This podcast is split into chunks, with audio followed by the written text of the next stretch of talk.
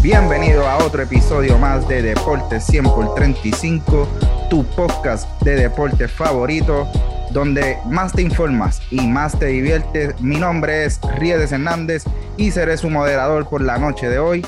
Hoy, como pueden encontrar, no se encuentra con nosotros la mente maestra, el Big Boss, Mide Hidalgo. Y como dice un gran amigo mío, mi compañero Johnny Basabe, nos han entregado las llaves de su Ferrari y hay que saber cuidarlo.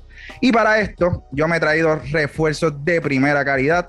Ustedes se acuerdan cuando en el equipo de pequeñas ligas, el equipo campeón se reforzaba con lo mejor que había en la liga.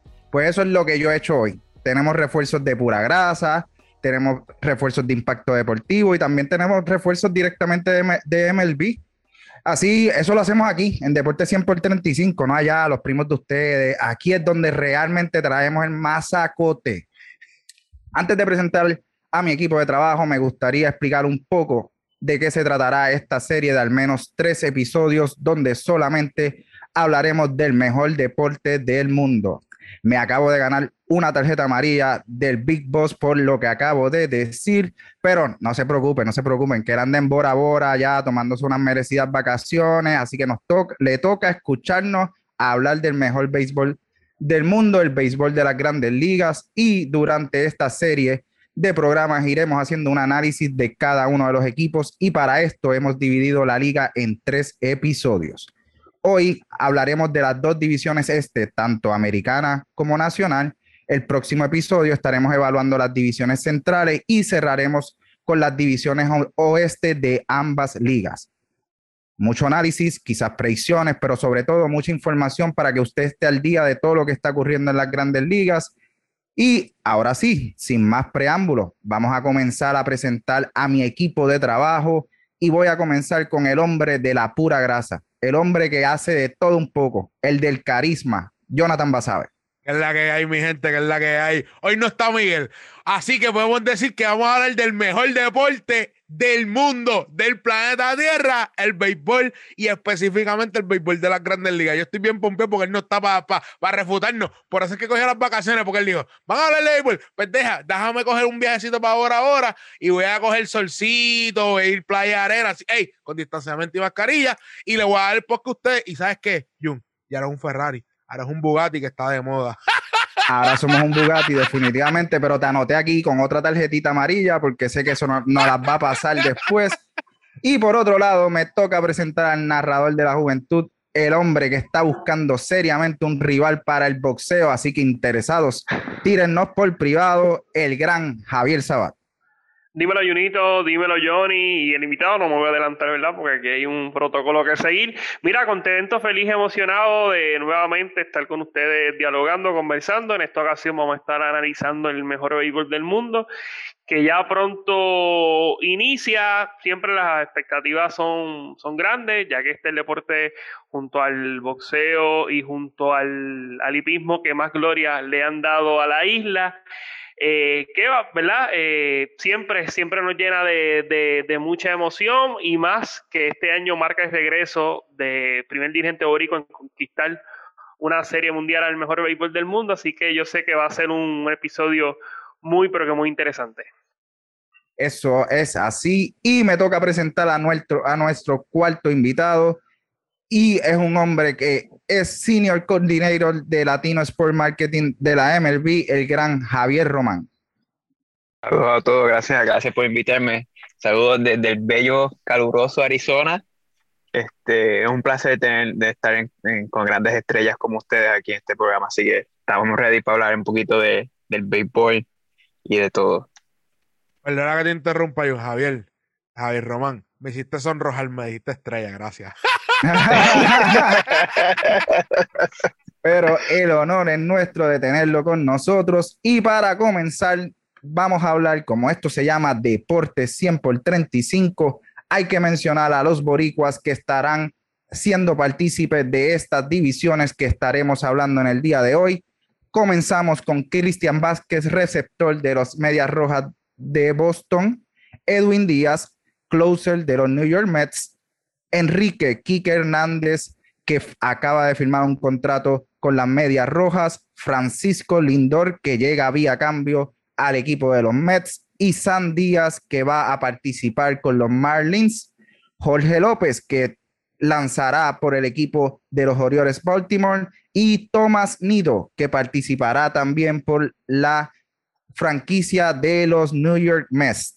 Y para comenzar, vamos a comenzar por la Liga Americana, la división este es una división que cuenta con 41 campeonatos en total, ampliamente la división más ganadora de todas. Dos de los tres equipos más ganadores en todas las grandes ligas están en esta división y comenzaremos hablando de uno de esos dos equipos.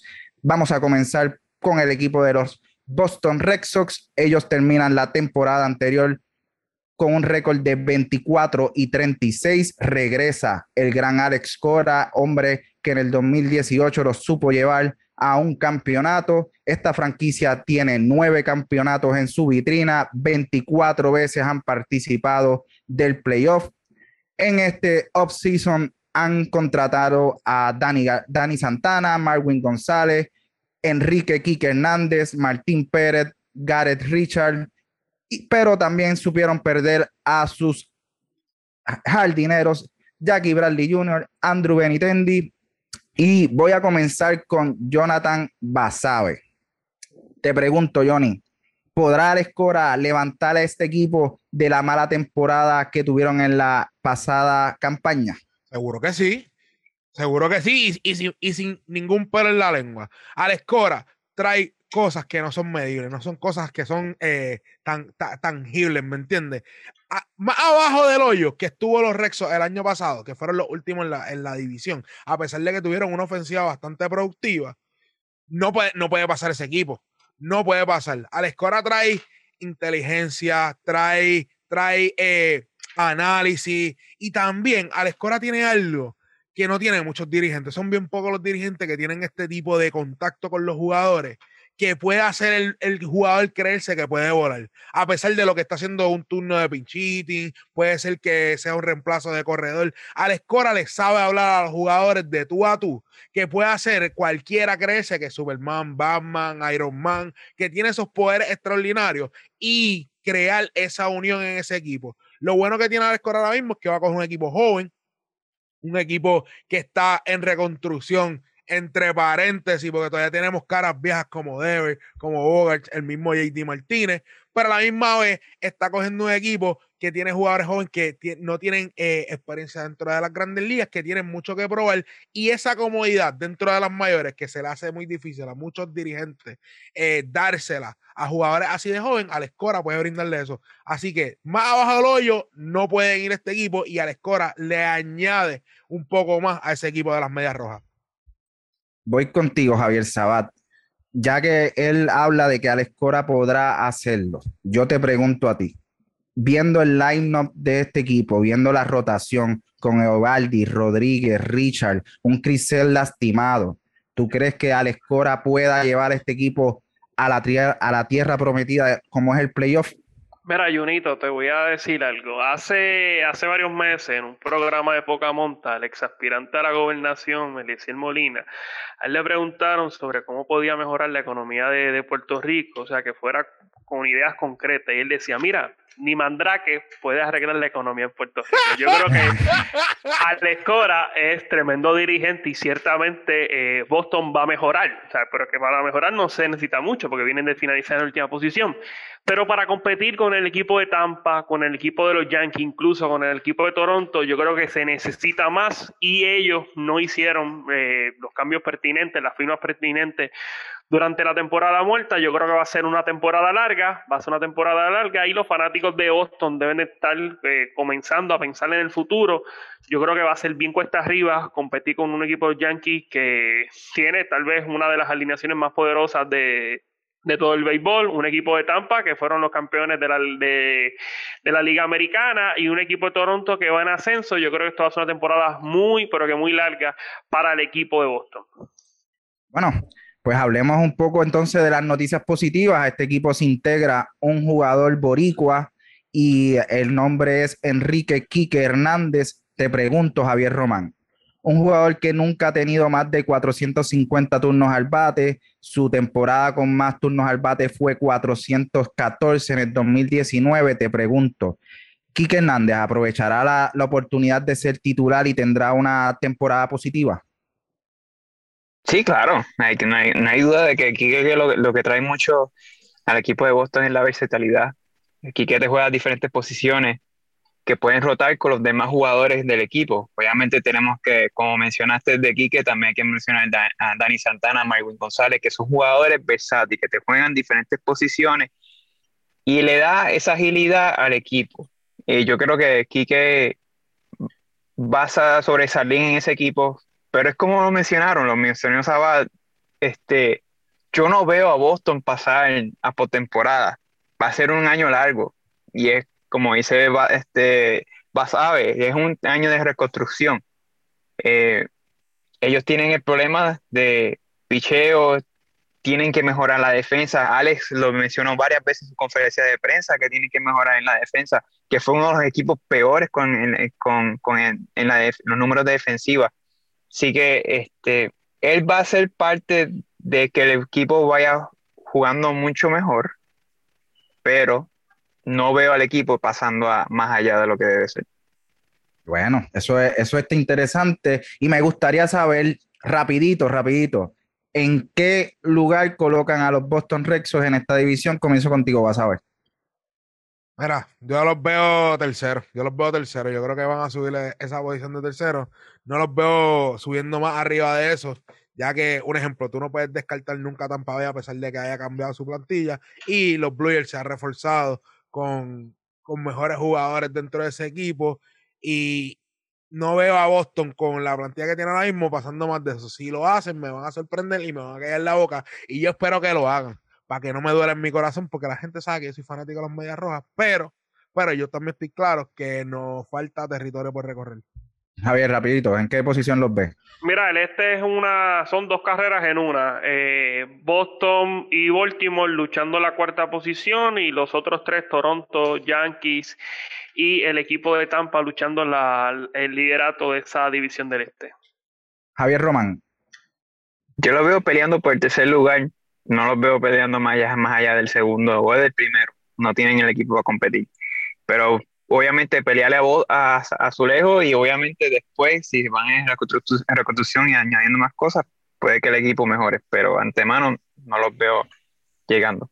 Pues yo le soy sincero, yo soy fanático de los Red Sox, pero yo estoy con el compañero Javier Sabat. Vamos a estar peleando por la última posición con los Orioles de Baltimore, equipo que en, este momento comenzaremos a analizar, un equipo que tiene tres campeonatos en su vitrina, no ganan uno desde el 1983, han pasado 14 veces por, los por el playoff en 120 años de historia. El récord anterior fueron 25 y 35. Ellos traen a veteranos como Matt Harvey, Félix Hernández, Freddy Garvey, Wade LeBlanc, y Michael Franco, te pregunto, eh, Javier Sabat, aquí este equipo cuenta con Jorge López que está intentando hacerse un lugar en la rotación. ¿Qué podemos esperar de Jorge López para esta temporada? Pues mira, Jorge López, si la memoria no me es infiel, él fue draciado en el, en el 2011, lo recuerdo muy bien, el torneo de excelencia, era el mejor lanzador, me parece que él tiraba con, con el equipo de la, de la Big League. Eh, tuvo oportunidad eh, grande con el equipo de Kansas City, no tuvo todas consigo, aquí se le brinda ¿verdad? otra oportunidad para tratar de ser, de ser abridor. No va a tener la presión, pero lo que está en su contra es que está en una edición que se batea y se batea mucho. Inclusive el equipo de Boston, eh, tal vez de, de, las cosas positivas que tiene Boston es eh, el lado ofensivo.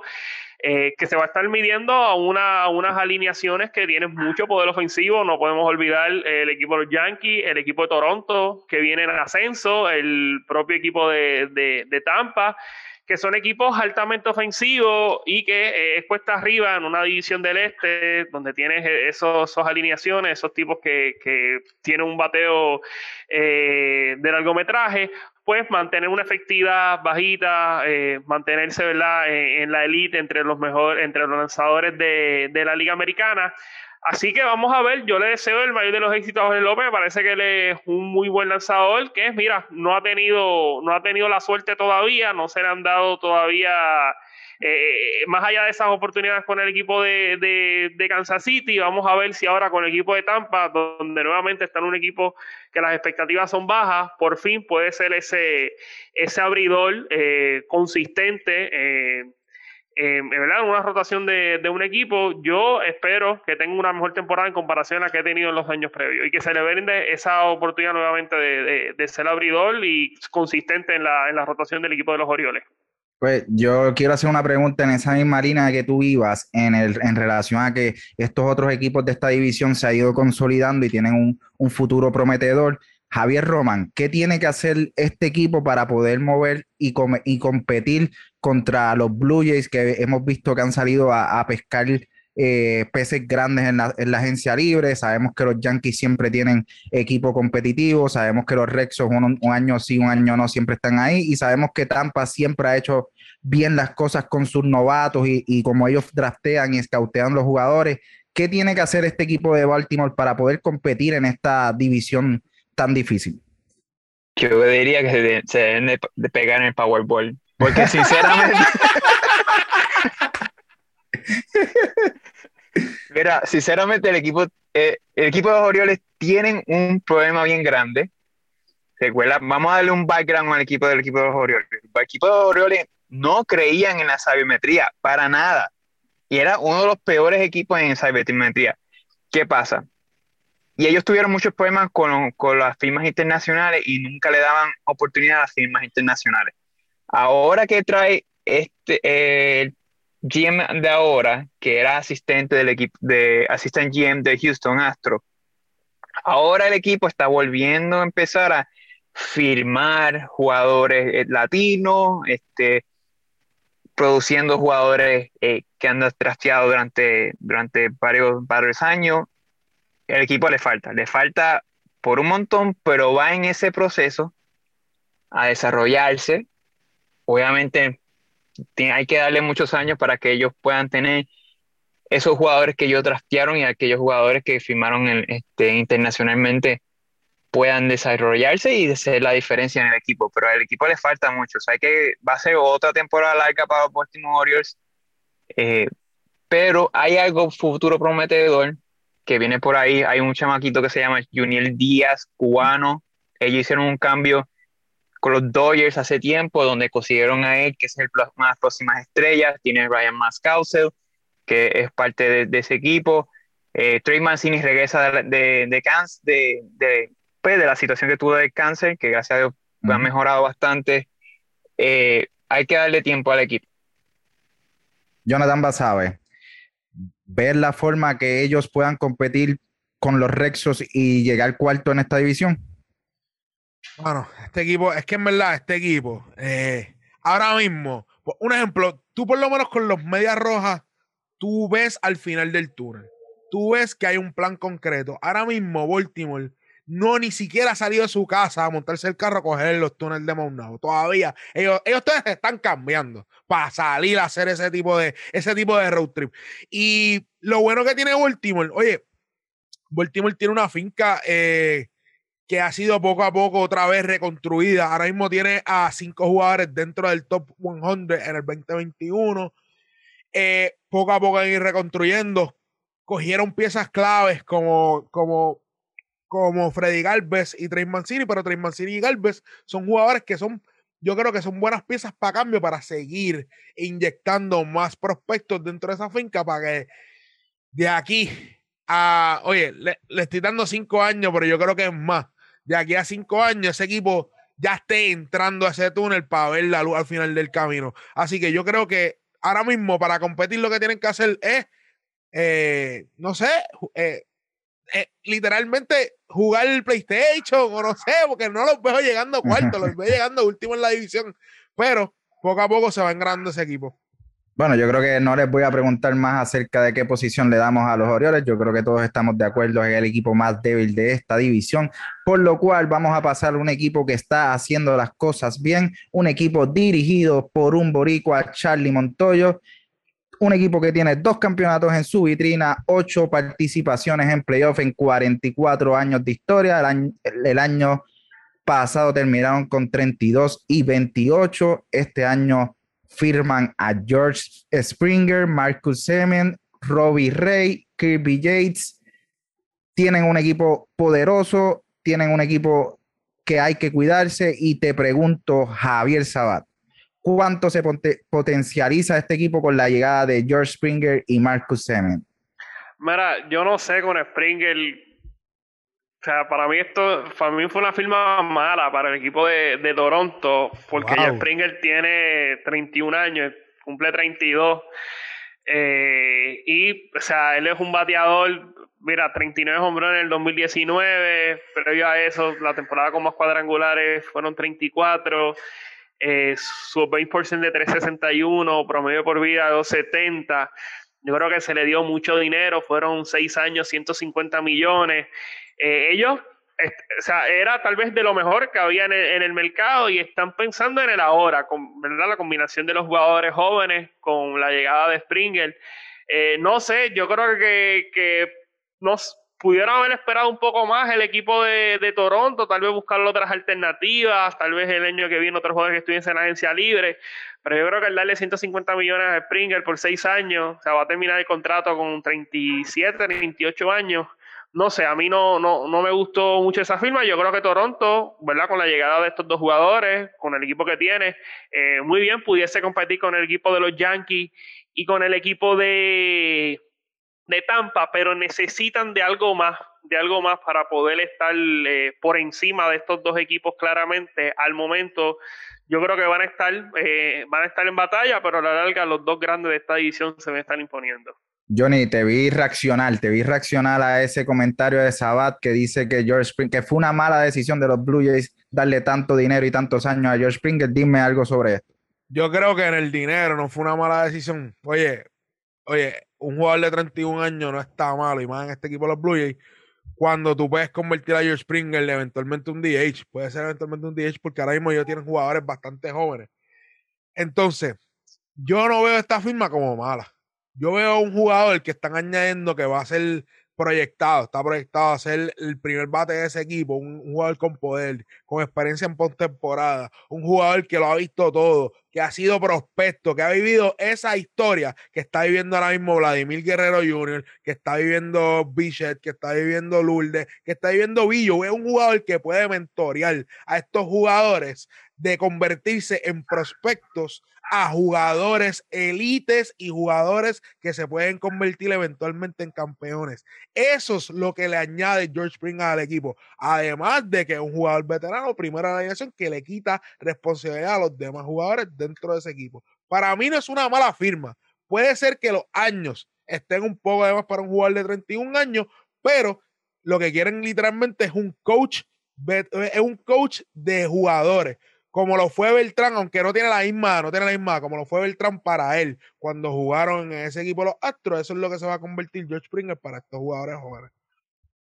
Javier Román, basada menciona a un trío de jugadores muy interesantes de este equipo, hablando de Vladimir Guerrero Jr., Caban Billo, Bo Bichat, y si, si, y si queremos le podemos añadir a Lourdes Gurriel, ¿Qué se puede esperar de estos grandes jugadores, grandes promesas del béisbol para esta futura temporada?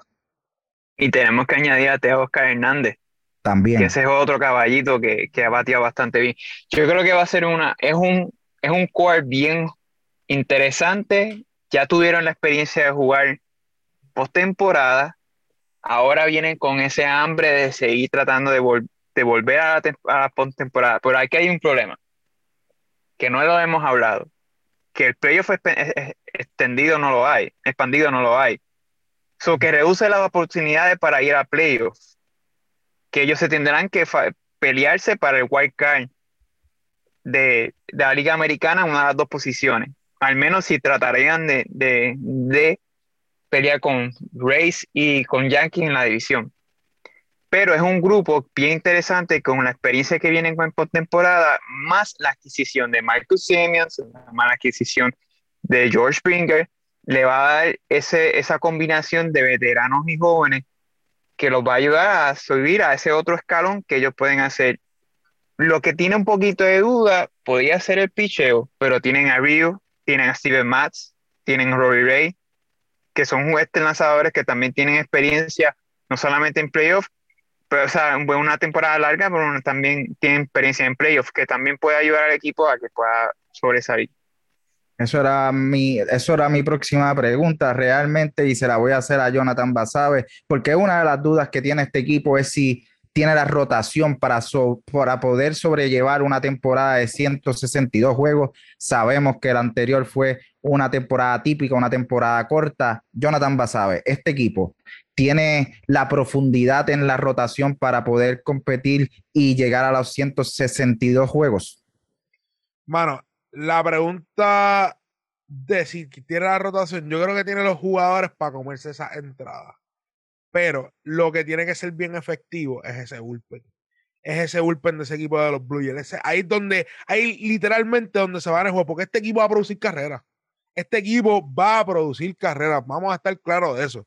Pero en esos juegos cerrados, donde el bate viene callado, que no, oye, el bateo es de, es de rachas, es de rachas. Vemos equipos como el equipo de los Yankees que están 20, 30 juegos matando la liga, todos los jugadores dando honrones y de repente llega una racha de 20 juegos que todos se ponchan. Y este equipo es un equipo que va a tener muchas rachas de bateo por uno, bateadores de poder y dos, bateadores jóvenes, a pesar de que añadieron a Simeon y a, y a Springer.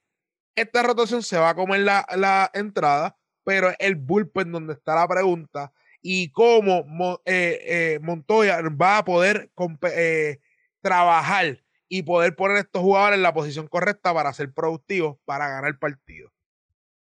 y tampoco, y, perdón que interrumpa, y tampoco van a jugar en Buffalo, van a jugar en Dondín, que ese es otro escenario también para ellos. Exacto, que no están jugando tampoco en su estadio de grandes ligas. Ellos están literalmente volviendo a las menores. Esos chavaquitos tienen que estar. Ya, che, después que nosotros nos bajamos para llegar a las mayores, ahora volvemos a través a los parques. y yo realmente creo que este equipo compite en una división bastante complicada. Creo que Charlie Montoyo el año pasado lo hizo muy bien con este equipo. Como dice Javier Román, el año pasado había un playoff extendido, este año no contamos con, con ese formato, se le va a hacer muy difícil porque arriba de ellos tienen a los subcampeones de las grandes ligas, los Tampa Bay Rays, cuentan, es uno de los pocos equipos que cuentan con cero campeonatos en 23 temporadas, seis viajes a los playoffs, terminaron la temporada pasada con 40 y 20. Ellos traen de vuelta eh, a Chris Archer, que lo habían cambiado hace unos años atrás a, otro equipo, Rhys Hill, Michael Waka, Mike Zunino. Y te pregunto, Javier Sabat, un equipo tan consistente como siempre lo son los Reyes, sus campeones de la Serie Mundial, ¿dónde colocarías a, a los Reyes en esta división para esta próxima temporada? Mira, ellos deben estar batallando con los Yankees el banderín de la, de la edición. Junito, quiero hacer, quiero hacer un comentario bastante breve sobre el equipo de, los azulejos de Toronto. Adelante. Yo creo que la clave del éxito del picheo lo va a hacer Robbie Ray. Eh, él, pues el año pasado, o sea, me parece que terminó líder en, en, bases por bola. Si él repite una de las temporadas que tuvo con el equipo de Colorado, que a pesar que jugando con equipo de, juega con el equipo de, de, eh, Arizona. Arizona tuvo una temporada por, por debajo de los tres puntos de efectividad. Si él logra emular esa, esa temporada fue la del 2017 con el equipo de Toronto, un Steve Matz que tuvo una temporada pasada eh, desastrosa, sabemos la temporada fue cortada con, por lo de la pandemia, pero si estos jugadores se logran aglutinar, tienen muy buenas temporadas. Ryu ha sido una constante durante los últimos años. Sabemos que él estuvo lesionado, se perdió una temporada y con los Dodgers también, luego de salir de esa lesión, también estuvo lesionado. No es un lanzador que te va a tirar 200 entradas, no te va a ponchar los 200 bateadores, pero tira mucho strike y, saca, saca los bateadores de out. Yo creo que si Mats y Robbie Ray tienen buenas temporadas parecidas a sus mejores temporadas en el pasado, yo creo que este equipo pudiese competir muy bien por los dos grandes, entiéndase el equipo de los Yankees y los Reyes. Ahora, contestando tu pregunta sobre los Reyes, mira, deben estar luchando con los Yankees, deben ser los dos favoritos, o sea, son los dos favoritos de esta, de esta división. Fueron, el equipo de Reyes fue campeón de la Liga Americana el año pasado, se midieron con un equipo de, de los Dodgers, que ciertamente era el año de los Dodgers, tenían todas para ganar han mantenido un núcleo parecido al equipo de los Reyes, a pesar de que ya no van a contar con Blaze Snell, que es una baja muy sensible, pero ellos tienen, ellos tienen la profundidad para poder compensar la salida de, de Blake Snell, así que yo creo que el equipo de Tampa debe de estar definiendo esta división junto al equipo de los Yankees. Eh, la salida de Blake Snell, sabemos, recordamos que él fue uno de los lanzadores, el lanzador que lanzó el último partido de la, de, la Serie Mundial y, realmente tuvo muy buena participación. Te pregunto, Javier Román, ¿cuánto afectará la salida de este gran lanzador en este equipo? Yo creo que mucho, porque estamos ellos traen, traen para sustituir Chris Archer, que todos sabemos que Chris Archer no es el mismo Chris Archer que lanzó en Tampa por muchos años. Ahora vuelve otra vez a ver si puede porque esa es la realidad, a ver si puede. También tenemos Rich Hill, que otro brazo veterano, pero durará, o, y, también eh, Michael Waka, que tampoco no se sabe cómo, cómo vendrán. Sé que traerán experiencia, pero no, no sé, tengo mis dudas. Pero tiene otros vasos jóvenes, tienen a Rajar Burrows, Fairfax, que son jugadores que, van a traer ahora para que vayan desarrollándose y atacando el, el área del picheo. Yo creo que se va a sentir esa baja porque no solamente perdieron a Blake Snell, también perdieron a Charlie Morton, que son dos golpes más a esa, esa rotación. Pero su bullpen va a ayudar bastante y los demás muchachos, pero yo creo que le va a, recibir un, recibir un gran golpe ahí. Bueno, yo no puedo dejar de comentar de los Tampa Bay Racing, hacerle esta pregunta a un gran amigo mío. Jonathan Basabe, ¿es Randy Arena una futura superestrella? Oye, la pregunta ofende. La pregunta ofende. Para uh. mí, para mí, Randy Arena dejó demostrado el calibre de jugador que, oye, que puede ser por varios años. Y realmente, oye, tú sabes que hay dos franquicias que realmente yo le tengo fe a la hora de scoutear y desarrollar jugadores.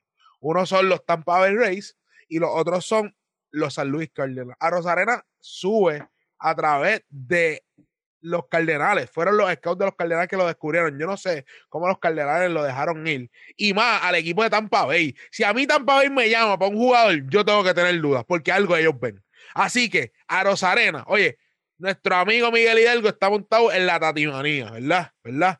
Pues yo estoy en el sacude lo que tiene arena en Arena. Así que andamos. Así que yo ando montado en ese torbellino de arena que es Arena. ¡Plácata! Con rima y todo. Así que vamos a pasar a este último equipo. El equipo más ganador en las grandes ligas. Tienen 27 títulos en 118 años de historia. Han pasado por la postemporada 56 ocasiones. Terminaron la temporada pasada con récord de 33 y 27. Ellos firman de regreso a DJ LaMehieu, traen a Corey Clover de, como firma, firman de regreso a Bert Garner y firman con contratos de Liga Menor a Chacín y a Chirino. Yo les pregunto y quiero comenzar con Javier Román. Espérate, antes de que le preguntes, se olvidó decirte, se olvidó decirte, decirle algo, Jun. Tenías que decir también el equipo favorito de nuestro amigo Javier Sabá. no, no es correcto, eso, no, eso, está más, cierto. Eso está más claro que el agua cristalina. Oye, oye, para nuestro hermano, para que no se sientan. No es verdad, gente, no es verdad. Nosotros tenemos un relajo que él es fanático de los Yankees, pero es que los Yankees han tenido bastante jugadores boricuas y él sí es pro puertorriqueño, así que ya, a ver, te, te a dar con esa. él fue fanático de aquel equipo Yankee que tenía Bernie Williams y demás, pero ahora no, ahora no. Pero vamos a las preguntas y quiero empezar con Javier Román estos Yankees tienen lo necesario para llamarlos contendientes al título mayor, eh, hablando, comparándolos contra equipos como los Dodgers, los Padres, los Bravos, ¿tienen los, lo suficiente para competir con este tipo de equipos? Tienen el equipo para competir, pero Siempre hay un pero con ellos y siempre hay un pero en los playoffs. Siempre hay. Ok, Corey Kluber regresa de una, de, una lesión en la temporada pasada. Robbie John Cirino acaba de salir que tuvo una fractura en el, en, el brazo y va a estar 4 a 6 fuera. So, te tienes que depender y, y Ashoka y Gary Sánchez como tu catcher. Gary Sánchez como tu catcher. todos sabemos aquí, todos sabemos aquí que Gary Sánchez tiene problemas de cacheo. No sabe bien, bien llevar el, el, picheo y, todo, y, y, el papá de los pollitos, que es Gary Cole, tiene que recostarte donde Iga Choca para que le lleve el juego. Sí, el equipo va a dar candela y van a ganar la división, pero va a pasar algo en postemporada que no van a ganar este año. Puede ser en el bullpen, porque en el bullpen perdieron a Zach Britton, que es otra baja más para ellos. Y un equipo que tenemos que, que aceptarle, es un equipo que durante la temporada de 162 juegos, siempre los jugadores estrellas salen lesionados. Josh es uno, Stanton es otro, Aaron Hicks es otro, que son jugadores para mí que de cristal, porque si no, si no se preparan físicamente hay un problema bien grande.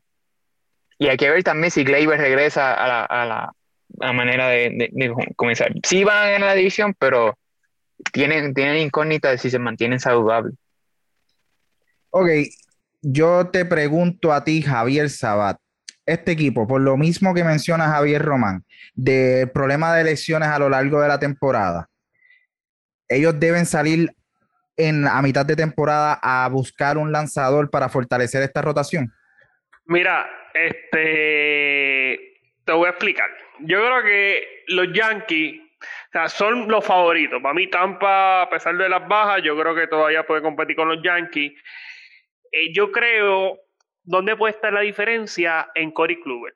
Si es el club el que fue Young con el equipo de Cleveland, aquí no hay división. O sea, aquí ya vamos a darle el banderín al equipo de los Yankees. Pero si es el club el que ha tenido la lesión, eh, sus últimas temporadas con el equipo de, de Cleveland, el año pasado con Texas, pues mira, abre la oportunidad de que para, para que otro equipo, entiéndase Tampa o entiéndase el equipo de Toronto, se pueda colar. Yo creo que los Yankees no tienen que hacer muchas, muchas movidas, yo creo que ellos tienen la profundidad, es muy cierto lo que dice este Javier.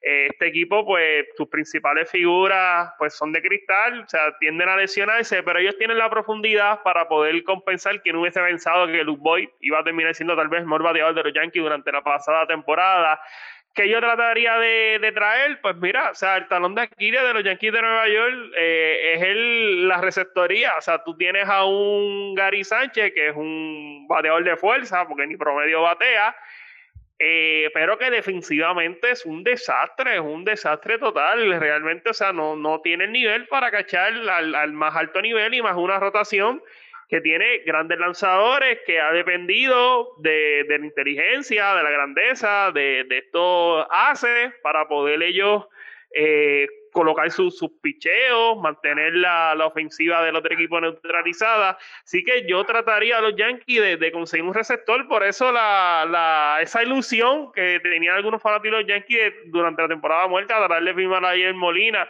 hubiese sido una gran alternativa no se dio. Yo creo que los Yankees, si algo necesita este equipo, que para mí no necesita mucho, es buscar un, receptor eh, que pueda ayudar, que pueda ayudar a la, rotación de picheo de los Yankees, que mira, me parece que es una muy buena rotación que, que tiene el equipo de los Yankees.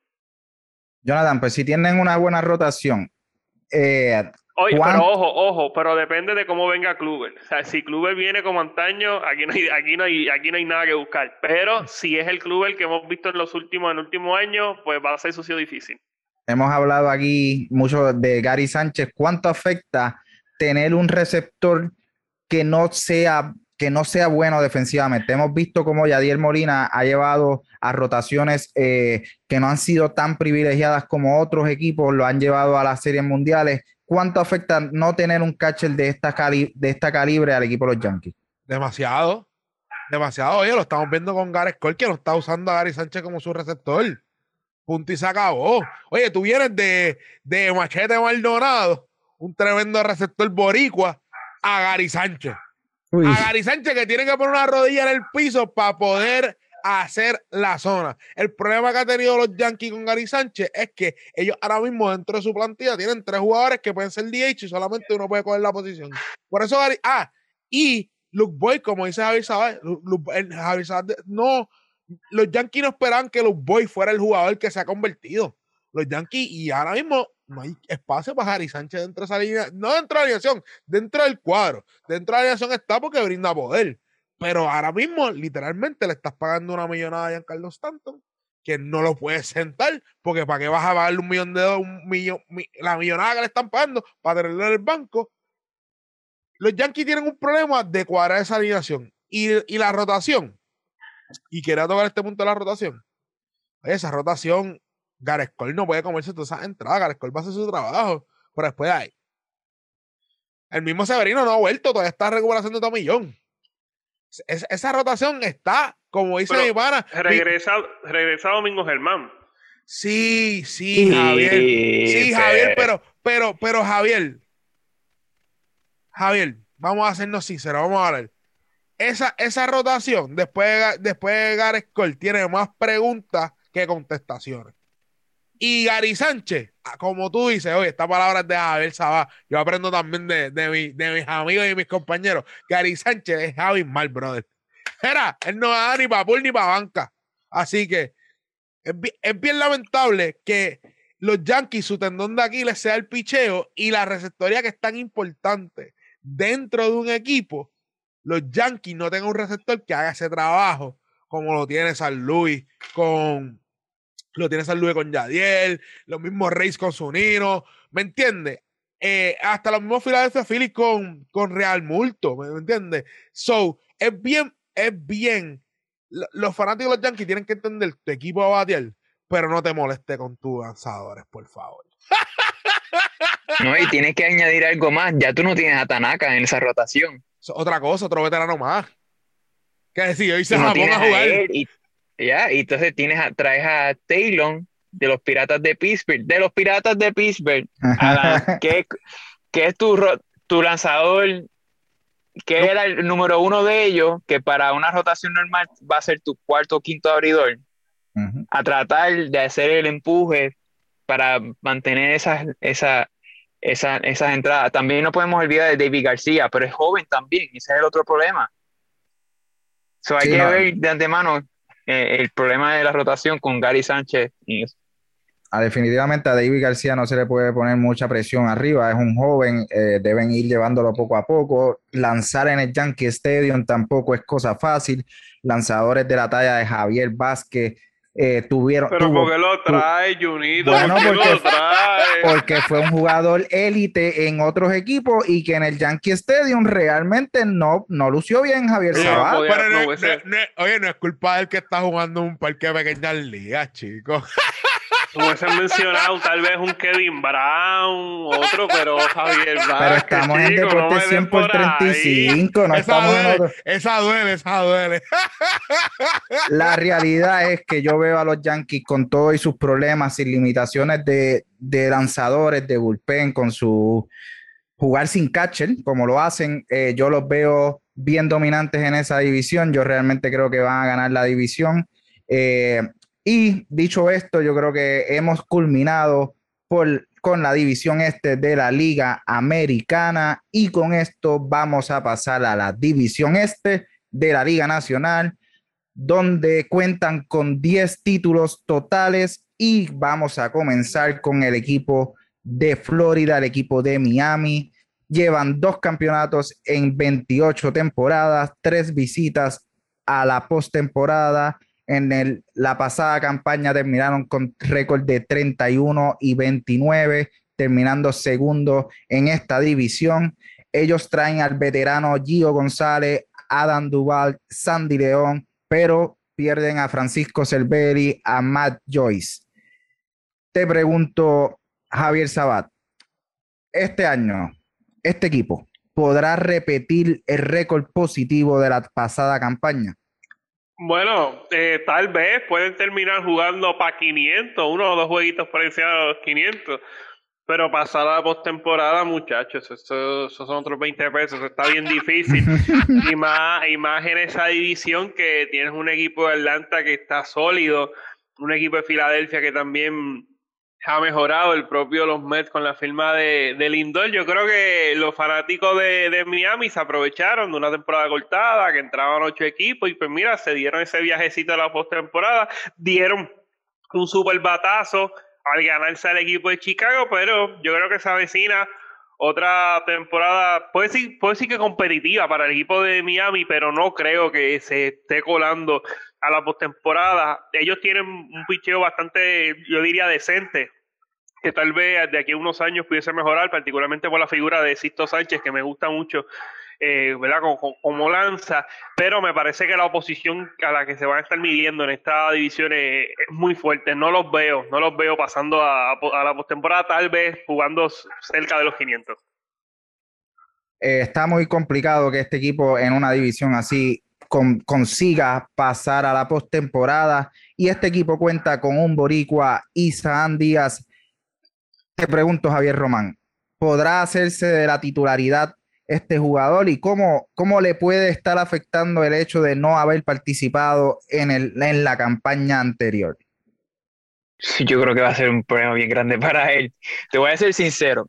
ellos están peleando ahora mismo esa titularidad. Chas, Chas Chilhom, que jugó para los criollos de Cagua en la Liga Invernal hace tiempo, que viene de prospecto y está bateando en la Liga Invernal, eh, perdón, en la, en, la, en Spring Training, y y se está inclinando a que se quede con la posición. No veo a Isan Díaz, eh, puede que, entre como parte de la banca, pero no lo veo como titular y le afectó mucho en la, temporada pasada. En la temporada pasada él se quitó. Y después durante la temporada vuelve y pregunta si puede volver para atrás con el equipo. Entonces crea esa inconsistencia desde que si estoy con el equipo no estoy con el equipo, si estoy aquí, estoy allá y eso lo va a afectar mucho a él y le afectó bastante. No veo a Isan de titular, lo veo más como que en el bullpen. Lo, lo van a poner a jugar ahí los domingos allí en Marlins con 3.000 personas, que son lo único que ellos tienen.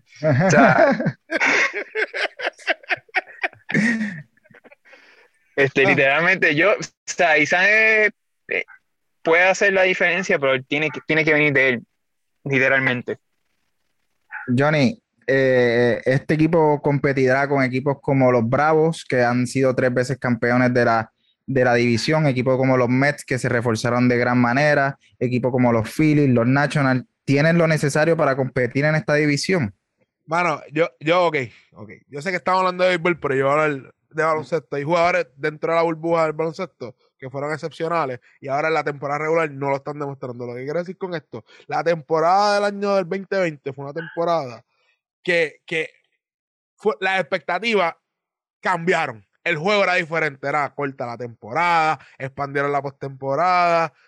Eh, yo no creo que este equipo, los Marlins, en 162 partidos, vaya a competir con estos equipos dentro de esta división. Pero para los fanáticos de los Marlins, que hay, lo hay, están. Le puedo decir. Hay fanáticos de los Marlins, en serio.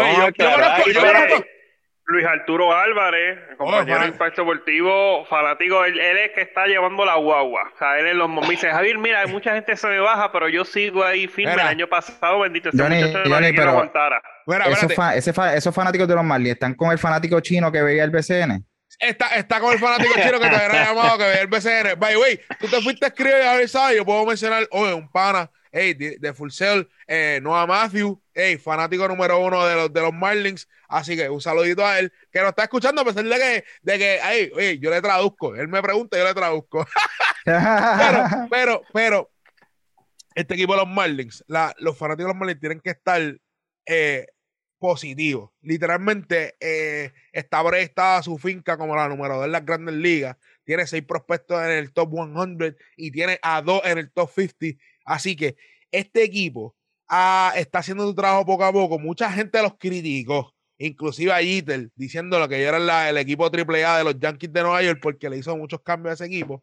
Pero realmente no vimos el plan maestro. No vimos el plan maestro que tenía este derechito con este equipo. También añade a Kim eh, para ser la gerente general del equipo que tiene años de experiencia, tiene manejo de jugadores, sabe, oye, sabe ver talento, trabajó con ese equipo de los Yankees al lado de Cashman, así que, gente, este equipo de los Marlins puede ser que de mil fanáticos en ese estadio tengan por lo menos tres mil.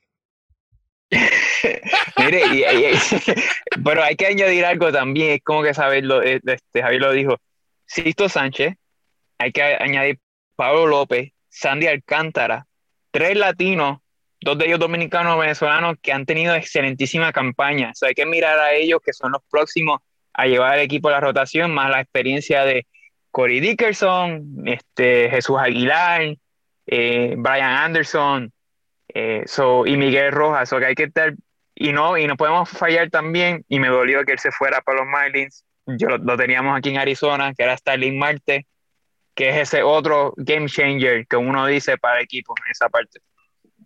Yo creo que los Marlins tienen futuro, como dice Basabe, al fanático Marlins que tengan paciencia. Yo creo que en los años anteriores, eh, a principio de este, de este legado de Derek Jeter como GM, eh, hubo muchas críticas por los cambios que se hicieron. Yo creo que ahora están tomando el camino correcto. En, en unos próximos años los podremos ver eh, en la cima y pasamos a un equipo que yo les quiero preguntar si están haciendo las cosas correctas. Tienen dos campeonatos en su historia. El último fue en el 2008. Perdieron la Serie Mundial del 2009 contra los Yankees. Tienen 14 visitas por la postemporada. En el 2020 jugaron para 28 y 32. Este off-season fue bastante activo para ellos. Traen a Héctor Rendol, Matt Moore, Iván Nova, Archie Bradley, que es tremendo para ese bullpen, Neftali Félix, traen de vuelta a Didi Gregorius, JD Realmuto, pero pierden a Jay Bruce, Tommy Hunter, Jake Arrieta y David Robertson. Jonathan Basabe, ¿crees que sea adecuado de, que este equipo, perdóname, perdóname, perdóname, qué nota le das a los movimientos de los Phillies en, en esta temporada?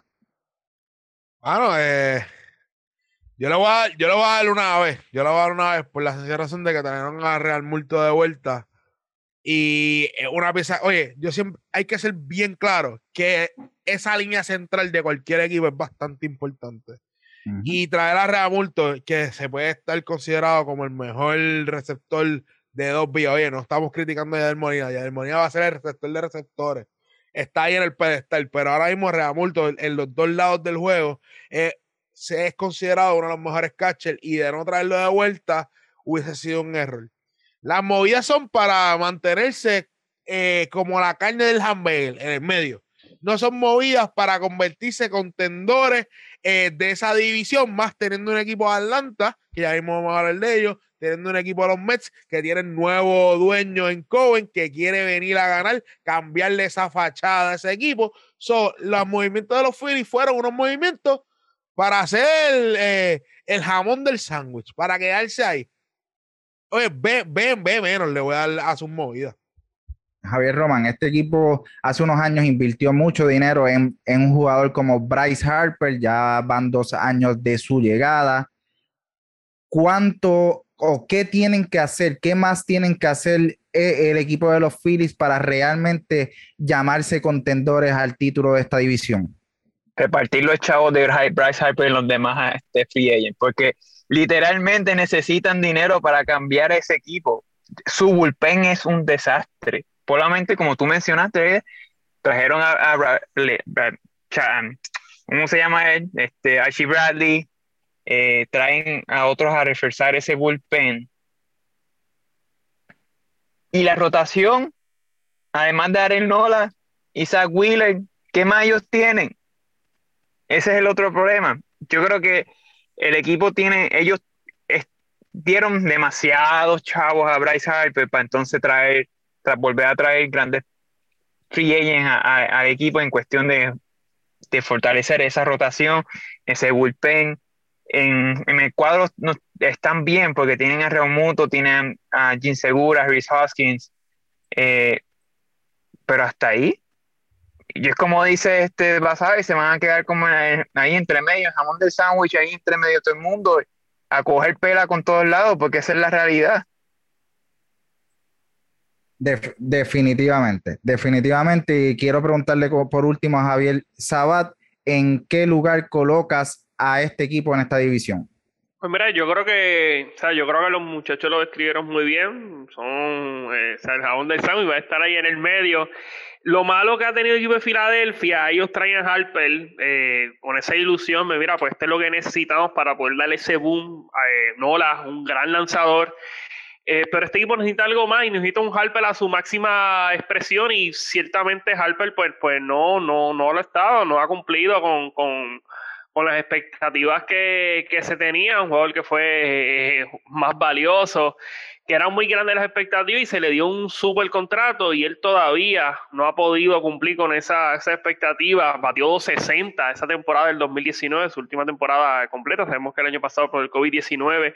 Él es buen bateador porque él llega, él llega bastante a base, pero este equipo de Filadelfia necesita algo más y un equipo de Atlanta que ha mejorado, el equipo de los Mets no ha escatimado, ha, ha hecho la firma ha mejorado su, su equipo, el propio Miami, eh, a pesar que no ha hecho, no ha, ha, hecho firmas así de, de muchos ruidos, los jugadores han apostado a la juventud y le ha salido, el año pasado clasificado la postemporada.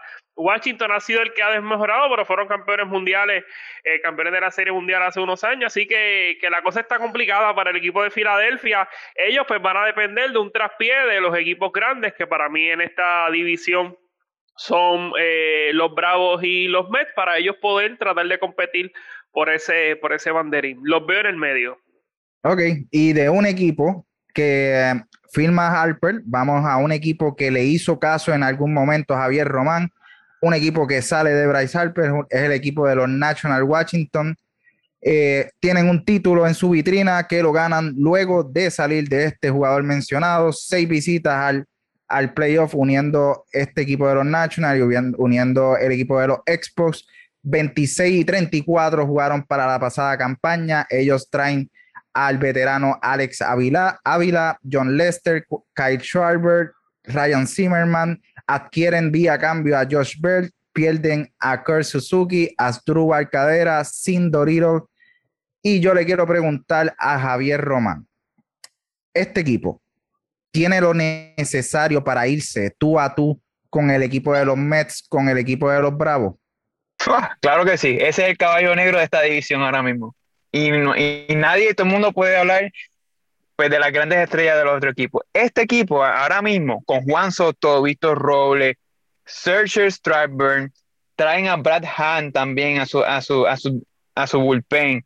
Este equipo ahora mismo va a dar la pelea, por lo menos si no llega a primer lugar, por lo menos llega a segundo lugar, dando esa pelea a los Bravos, a los Mets, para poder entrar por temporada. Y cuidado que yo veo a este equipo entrando por temporada por vía Wildcard.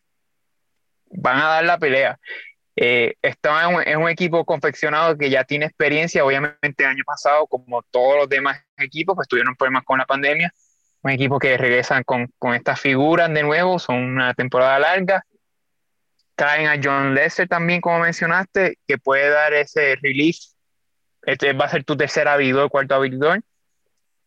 Yo creo que este equipo puede dar la pelea para por lo menos llegar a ese wildcard o pelear con el segundo lugar de la división. Javier Sabat, este equipo es bien profundo. Este equipo tiene a un, a un Zimmerman que tal vez no es titular, a un Josh Harrington que también tampoco es titular. Alex Ávila tiene cuatro, tiene cuatro lanzadores que son élite en cualquier otro equipo.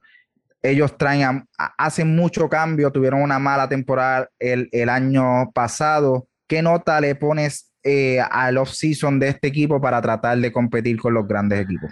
Pues mira, Junito, responderte esa pregunta me parece que es un poco complicada, ¿verdad? Porque o sea, en los últimos años yo salieron, Rendón no, no pudo retener a Rendón, Bryce Harper se fue, eh, o sea, no tienen esos dos jugadores, Josh Bell no es él, eh, John Lester tampoco, eh, eh, Kyle Schauber, tampoco, o sea, no sé si este equipo tenga las piezas para poder irse de tú a tú con el equipo de Atlanta me parece que este equipo va a estar batallando el segundo comodín de la liga eh, nacional junto al equipo de los Mets. Creo que Atlanta es, superior y tengo la interrogante con el picheo porque, o sea, no, Chesel, a pesar de que es un gran lanzador, uno de los mejores, tal vez el mejor de la pasada década, ya no es el mismo. Eh, Lester ya está entrado en edad. Eh, pues, ha estado ligado a las lesiones, que me parece que entre Chesel y él, ha sido el más consistente en los años recientes. Esa es la interrogante que tiene Washington. Si ellos se logran mantener en salud, si son un 75% de lo que fueron estos lanzadores en el pasado, yo creo que este equipo se va a colar la postemporada. De, de no ser así, yo creo que el equipo de Washington, al igual que el año pasado, se va a quedar fuera de, de la postemporada. Pues Johnny, te pregunto yo a ti. Javier nos habla de Javier Román nos habla de caballo negro, Javier Sabat nos habla que tal vez está un escalón abajo de los Bravos de los Mets. ¿Dónde tú colocas a este equipo de los Nacionales en esta división? Si este equipo tiene las estrellas alineadas, alineadas, este equipo puede llegar segundo en esa división del este de la Liga Nacional. Oye, esa línea, oye, esa alineación hay que tenerle respeto. Esa alineación lo único que carece es de, de consistencia. Pero, pero, es una alineación que tiene bastante poder, que puede ser que ponga a esos jugadores en base, puede ser que produzca bastante carrera, pero la incógnita es si van a ser consistentes. Oye, tenemos un Josh Bell que no lo hemos mencionado, que vino de cambio a través de los Piratas de Pittsburgh, que a pesar de que no tuvo la temporada que tuvo, eh, que tuvo el año anterior al del, año pasado, es un jugador bastante efectivo. Oye, tenemos un Kyle Shire que que en los Cubs eh, tuvo, tuvo glimpse, tuvo espacios donde se demostró el prospecto que era. Eh, Juan Soto, ¿qué podemos hablar de Juan Soto? Juan Soto, candidato a MVP de esta Liga Nacional. Realmente esta alineación va a producir. El, el, la incógnita va a ser si este equipo estos, oye, estos veteranos que tienen dentro de esta, de esta rotación de picheo hagan el trabajo que, que, muchos esperan. Yo espero que Mark Scherzer va a hacer el trabajo porque él es un workhorse. Él no, oye, el tipo pichó después de un pelotazo en la cara. Eh, el tipo realmente le gusta estar en la lomita y lanzar. So, las entradas van a estar ahí. De la pregunta más clave debe ser si va a ser efectivo contra estos bates de esa división y más que van a jugar entre divisiones del este de la americana y de la división eh, división van a tener más partidos por esto de, igual que el año pasado.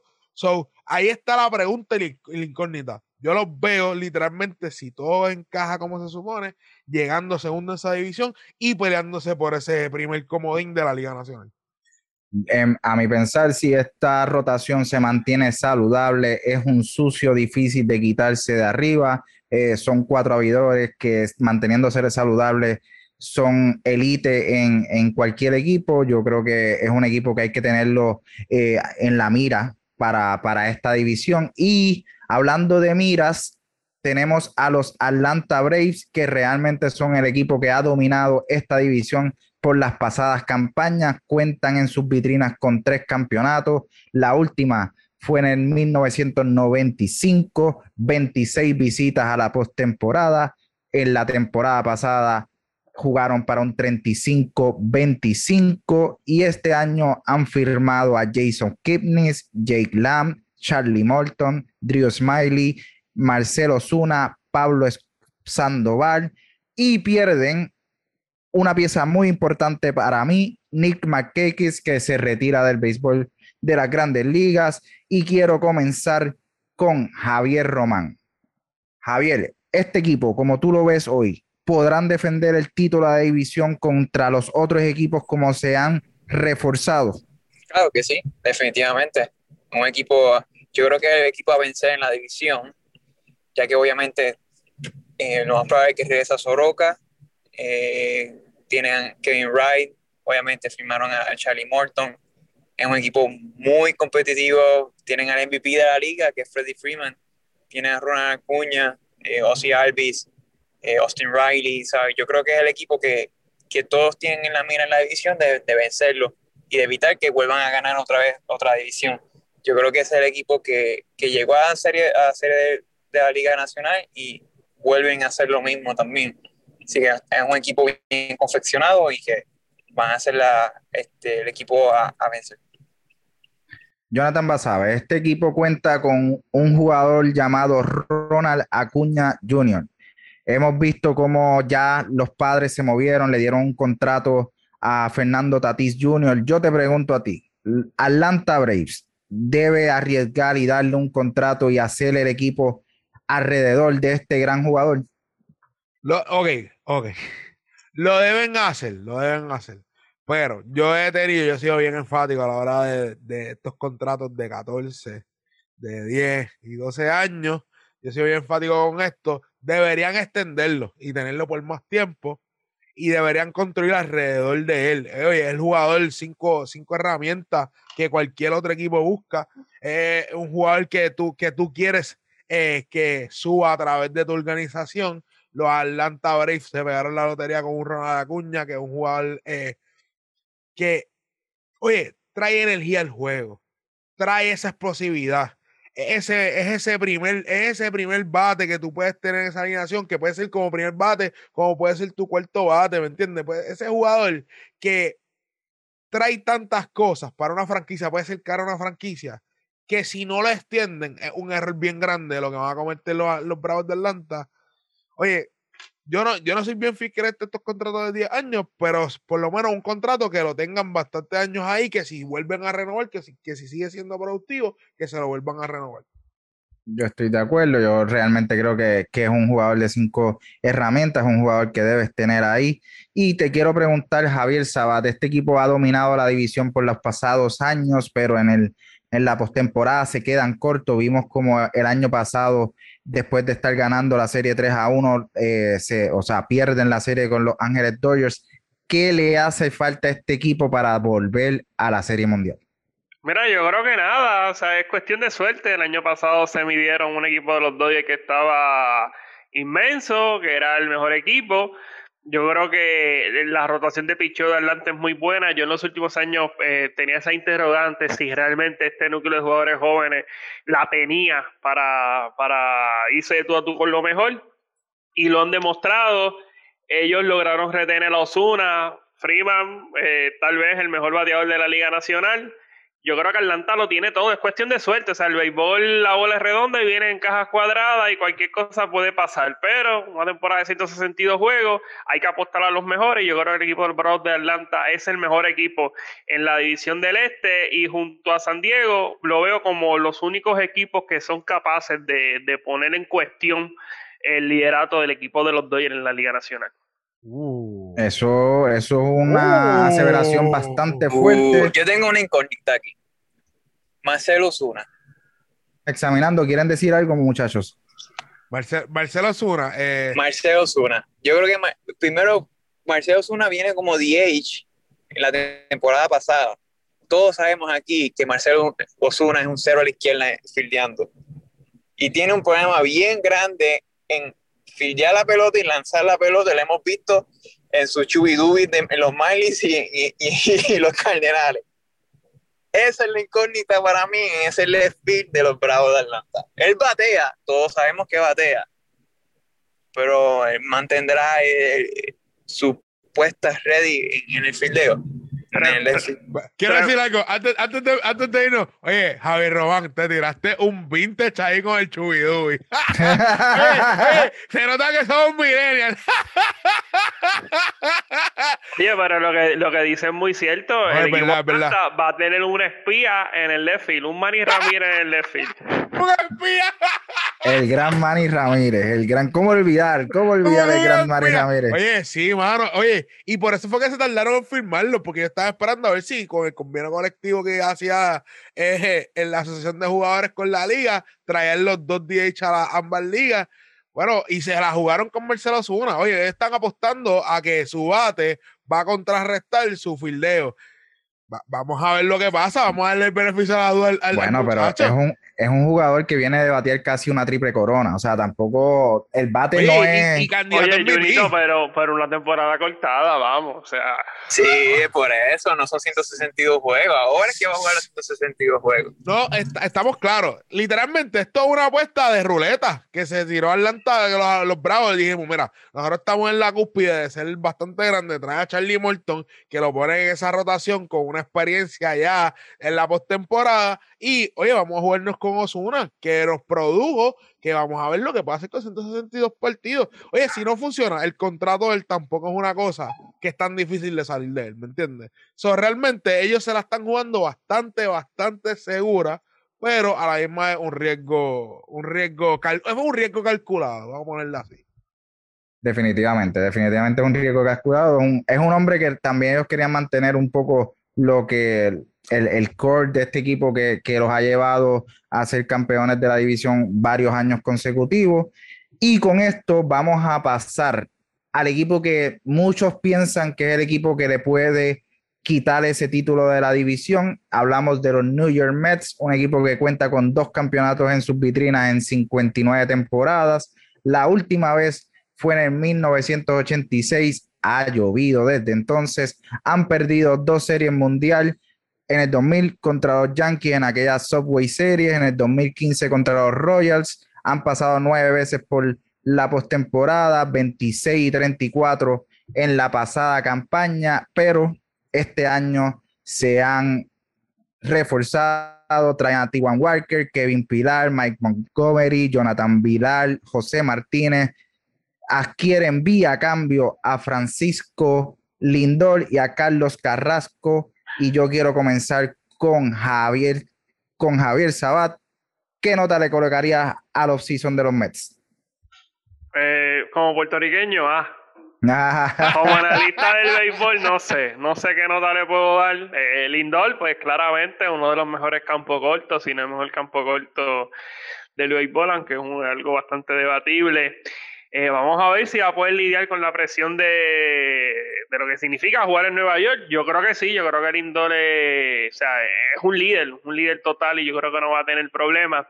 Pero, o sea, yo no, yo no tengo tanto problema con, con, el, con la ofensiva del equipo de, de, de, los Mets. Yo creo que ofensivamente ellos pueden, pueden irse de todo con cualquiera. Tal vez el hecho de que Robinson Cano arrojó por segunda ocasión positivo a, a esteroides se va a estar perdiendo, me parece que la totalidad de esta, de esta temporada, pues una baja sencilla, aunque un Robinson Cano ya, ya veterano, ya sus mejores años los vimos, pero todavía le queda béisbol, lo demostró en la Liga de la, de la República Dominicana y me parece que es una baja muy sensible. Pero la pregunta que todo el mundo se hace es sobre el picheo del equipo de los Mets. O sea, tú tienes a un DeGrom, que es un gran lanzador, tal vez el mejor lanzador actualmente en, en las grandes ligas, pero después de qué tú tienes, Strowman, tienes a, Walker, traes a Carrasco, vamos a ver si Carrasco puede ser el mismo lanzador eh, de antes, que yo creo que esas son las interrogantes que tiene el equipo de, Nueva York cuando tú lo comparas con un equipo de Atlanta que tiene un picheo sólido, que ellos añadieron a, Charlie Morton. Pues, mano, yo creo que, Nueva York necesitaría algo más durante, durante la temporada, tratar de buscar un lanzador en cambio que pudiese hacerle ayuda a, a DeGrom, porque esa la diferencia, o sea, ya DeGrom es el mejor, o sea, y la diferencia es abismal, pues tú tienes que buscar a alguien que pueda, que pueda ayudarlo, y no sé si los lanzadores que tiene el equipo de, los Mets eh, van a poder, o sea, sacar las victorias necesarias para poder estar por encima del equipo de Atlanta. Yo creo que ellos van a mejorar y yo hoy, hoy los tengo, o sea, en la postemporada, en mi proyección los tengo en la postemporada, pero más allá de, de eso no sé si puedan tener competir con un equipo de, Atlanta, competir con un equipo de San Diego, de los Dodgers, yo creo que son ya asuntos mayores. Javier Sabad habla de Robinson Cano, eh, que se va a perder la temporada y hubiese sido muy bueno verlo al lado de Francisco Lindor, de a quien le quiero hacer una pregunta a Jonathan Basabe. ¿Qué esperas de esta primera temporada de Lindor en la gran ciudad? Bueno, yo espero yo, espero éxito. Yo espero éxito de, Paquito Lindor. Eh, yo creo que va a tener una gran temporada. Va a tener el beneficio que no va a tener los fanáticos de Nueva York dentro de esos estadios. Que, que, que en parte funge como un agente, un agente de, eh, no perturbador ni, ni destructor, sino como un agente diferente. El fanático de los, de los Mets es bien crítico. Y eh, oye, no de los Mets, sino de los mismos, los neoyorquinos, son bien crítico a la hora de hablar de su equipo. Pero yo creo que Paquito Lindor ha demostrado que es un tremendo jugador. Para mí es el mejor campo corto de las grandes ligas. Puede convertirse en la cara de la gran manzana. Todo depende de él a la hora de su producción. Va a estar en una alineación donde, donde no va a tener la misma protección que tenía en Cleveland a la hora de, de, de tener jugadores frente y detrás de él pero va a entrar una alineación de una liga nacional que va a ser una alineación donde va a correr la bola, donde se va a jugar el béisbol pequeño. So, yo creo que realmente Paquito Lindor va a tener una tremenda temporada con los Mets de Nueva York. Javier Román, eh, Jonathan menciona lo complicado que es jugar eh, a la visión de, los fanáticos de, esta ciudad neoyorquina. Y sabemos que Edwin Díaz en su primera temporada no lució muy bien. La pasada temporada levantó el nivel. Eh, ¿Podrá Edwin Díaz confirmar que es un relevista de primera calidad en la Grandes Ligas? Claro, pero hay que, aquí hay que añadir algo. Hoy se, se, aprobó que se va a jugar con 8000 fanáticos en, en City Field. Uh. Oh, que ahí Game changer, game changer. game, changer. Game changer. Este, pero mira, yo creo que Edwin se tiene que quitar la presión. Edwin tiene un problema y es más bien lo psicológico, en la confianza. Él tiene que mejorar esa parte. Eh, tú no puedes tampoco tienes que hacer ajustes porque Edwin a cada rato, cuando tú comparas cuando viene de Seattle, manejaba bien su slider, su fastball, cuando va a jugar con los Mets, empieza a tirar repetitivamente tu lanzamiento y, al final y al cabo ellos te lo descifran y te la sacan para el caramba como siempre ha pasado. Él tiene que mejorar esa parte, ese aspecto mm, mental. Si él viene con más confianza, ese aspecto mental que vaya a la loma y lo que voy a hacer es lanzar y sin pensarlo mucho, yo creo que él puede levantar más allá y volver a, a, estar esa condición que estuvo en Seattle. Yo sé que la presión de jugar en Nueva York no es fácil, como dice Basabe, Nueva York son críticos, te critican por todo hasta porque respire. Hoy te aman y mañana te odian. Ellos son así. Y vuelven otra vez y te aman. Exacto. Y, y, tú los ves en los periódicos de, como el New York Post, el Daily News, toda esa